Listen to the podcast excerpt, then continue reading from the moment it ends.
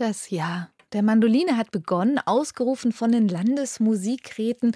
Und wahrscheinlich gibt es hier in, Brand, in Berlin und Brandenburg und womöglich auch europaweit, wenn nicht gar weltweit, niemanden sonst, der die Mandoline derzeit besser vertreten könnte als der israelische Künstler Avi Avital. Er hat nämlich die Mandoline wieder in die Konzertsäle gehört und nicht nur das, er lässt Werke für sie komponieren, er schreibt Werke für sie um und heute Nachmittag hat Avi Avital uns hier im Haus des Rundfunks besucht, zusammen mit seiner Mandoline und ich hatte die Gelegenheit, ihn danach zu fragen, wie er denn sein Instrument beschreiben würde. Look, the mandolin is here in my hand.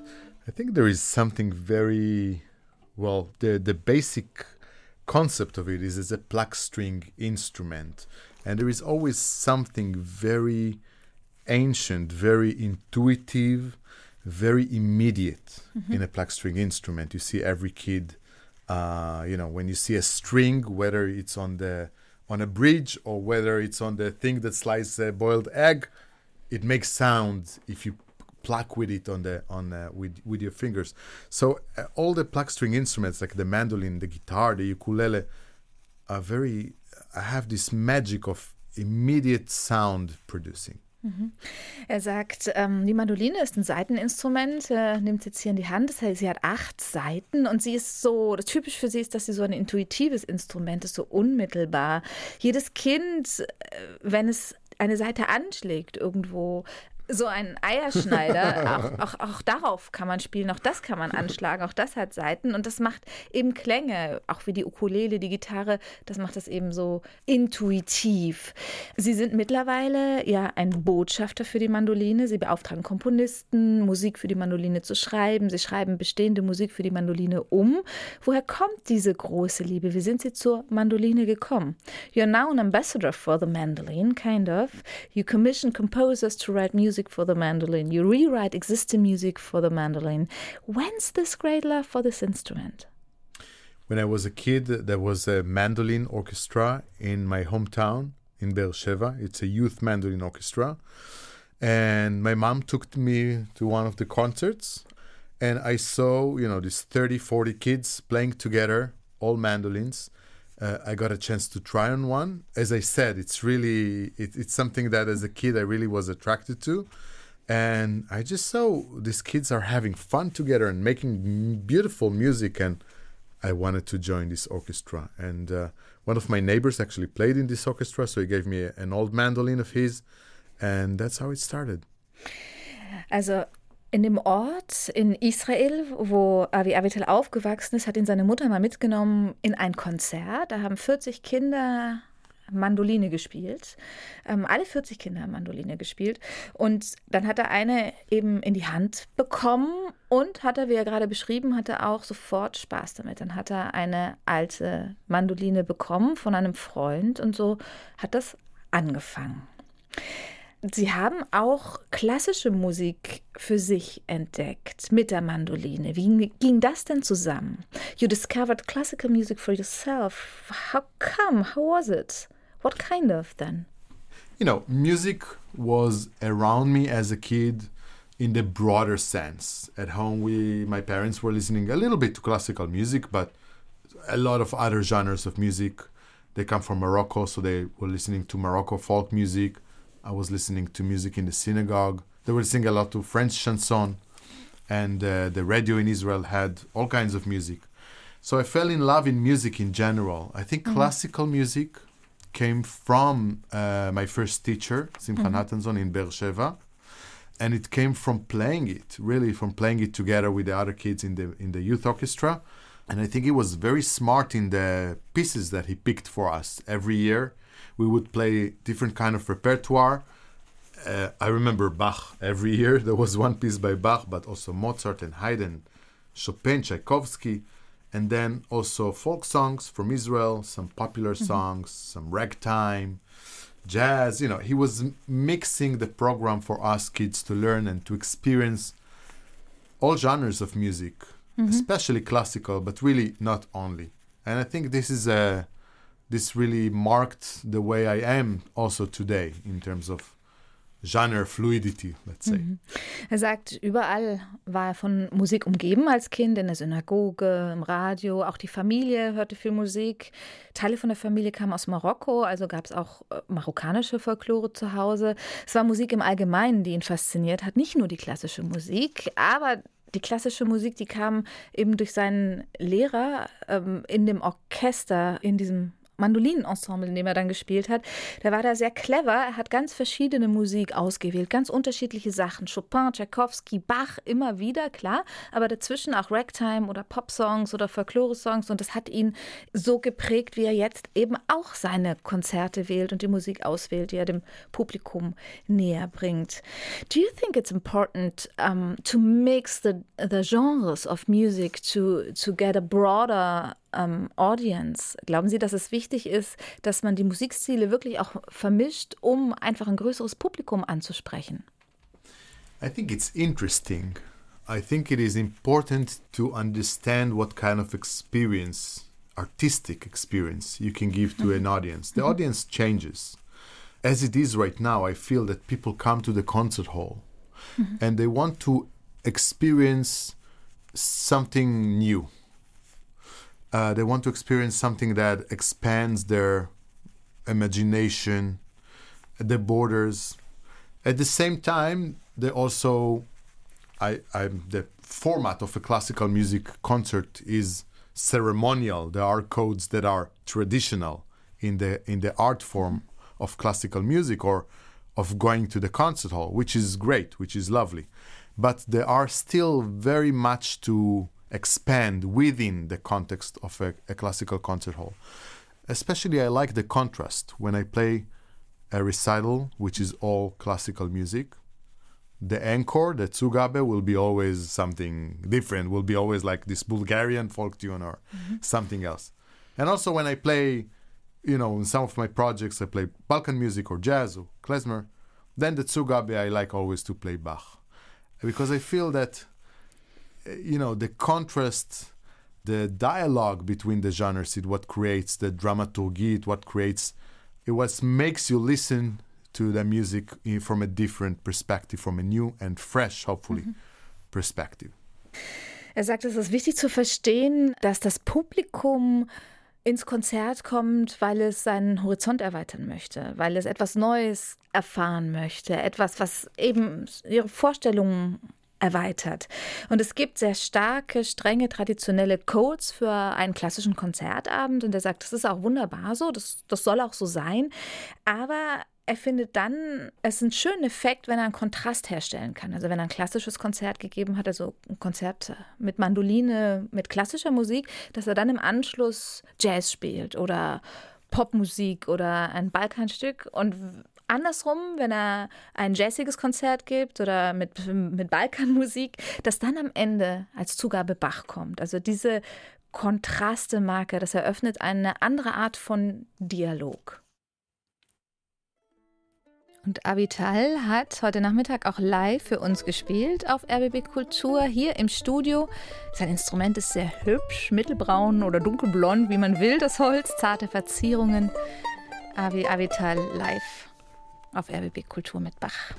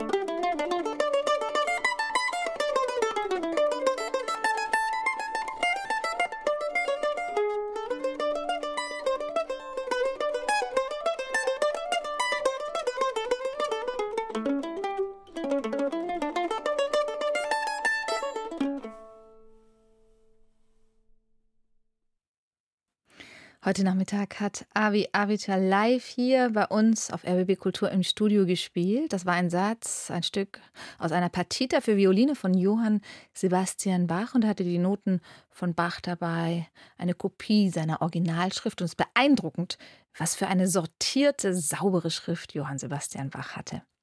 Die Mandoline, die ist im 18. Jahrhundert entwickelt worden in Neapel in der Barockzeit und ich wollte von Avi Avital wissen, welche Rolle das Instrument da gespielt hat.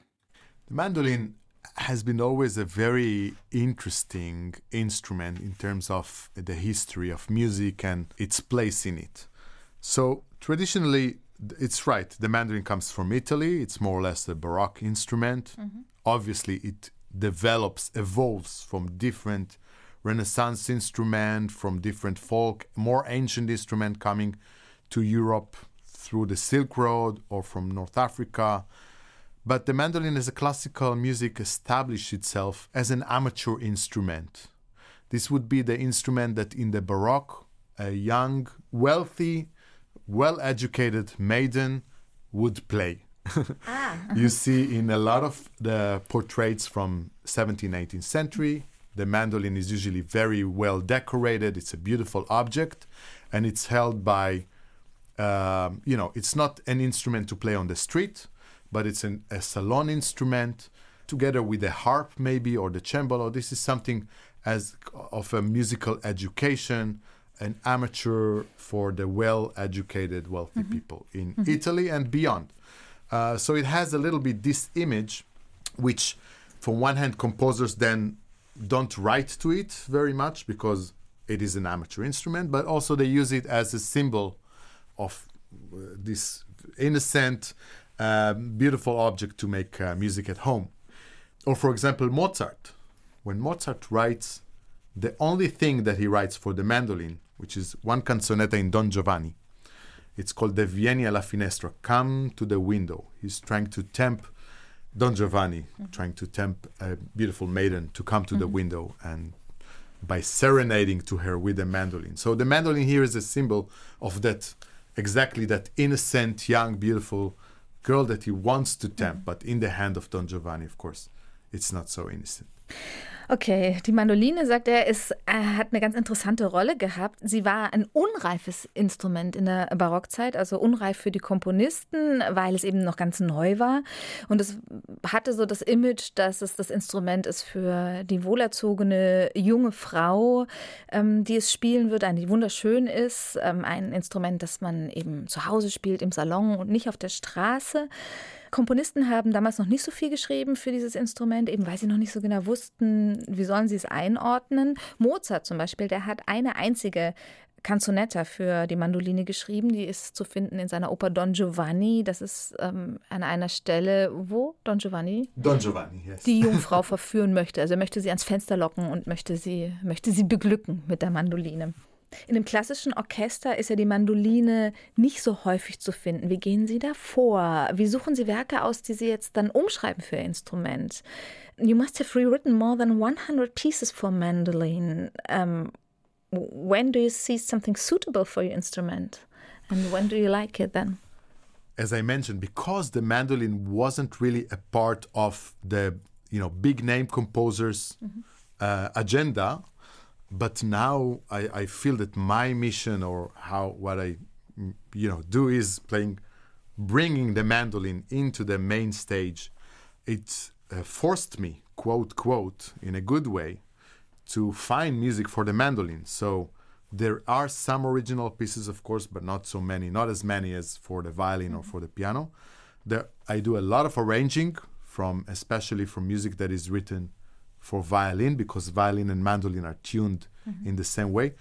And uh, I do commission, I mean, commission from living composers, uh, contemporary music, and this is premiered by now over 100 pieces that were written by other composers for the mandolin or with the mandolin as a solo instrument, as part of the ensemble. Mm-hmm. And so I feel all that together brings this renaissance that the mandolin has on its way um, to to the main concert hall, to the main stage. Um, for example, the fact that this is now the year of the mandolin declared in in uh, most of the regions in Germany this is a great thing. I mean, this is something I would I would not imagine ten years ago, but it's a uh, it's a great sign that tells me that people do find the mandolin interesting, intriguing, refreshing in a context of a concert hall, which is of course beautiful.